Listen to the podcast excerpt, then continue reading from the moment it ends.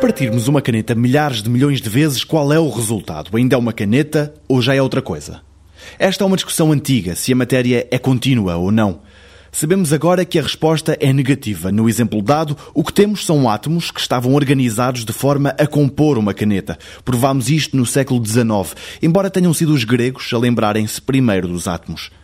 Até 1920 pensávamos que já sabíamos tudo. Todos os elementos da tabela de Mendeleev eram compostos por núcleos com protões e neutrões e à volta destes giravam os eletrões.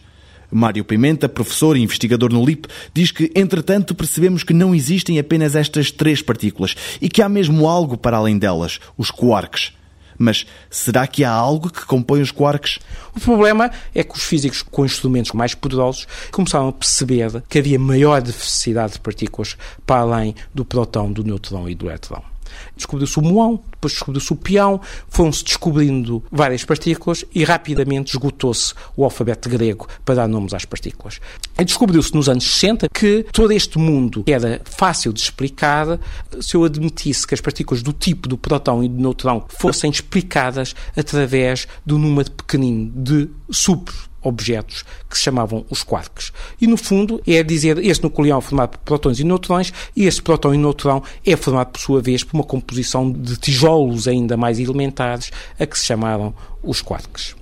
E, e, portanto, os quarks, neste momento, assim como os eletrões, são os objetos mais pequenos que nós conhecemos. Mais pequenos, o que é que significa? Significa que nós não temos instrumentos suficientemente poderosos para olhar lá para dentro.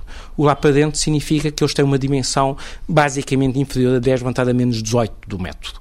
O que nós sabemos também é que a vida também já não é tão simples ao nível dos quarks como pensávamos antigamente. Nós sabemos hoje que não há só dois quarks que fazem o próton e o neutrão. Neste momento já vamos com seis quarks, também com seis leptões, significa que já são 12.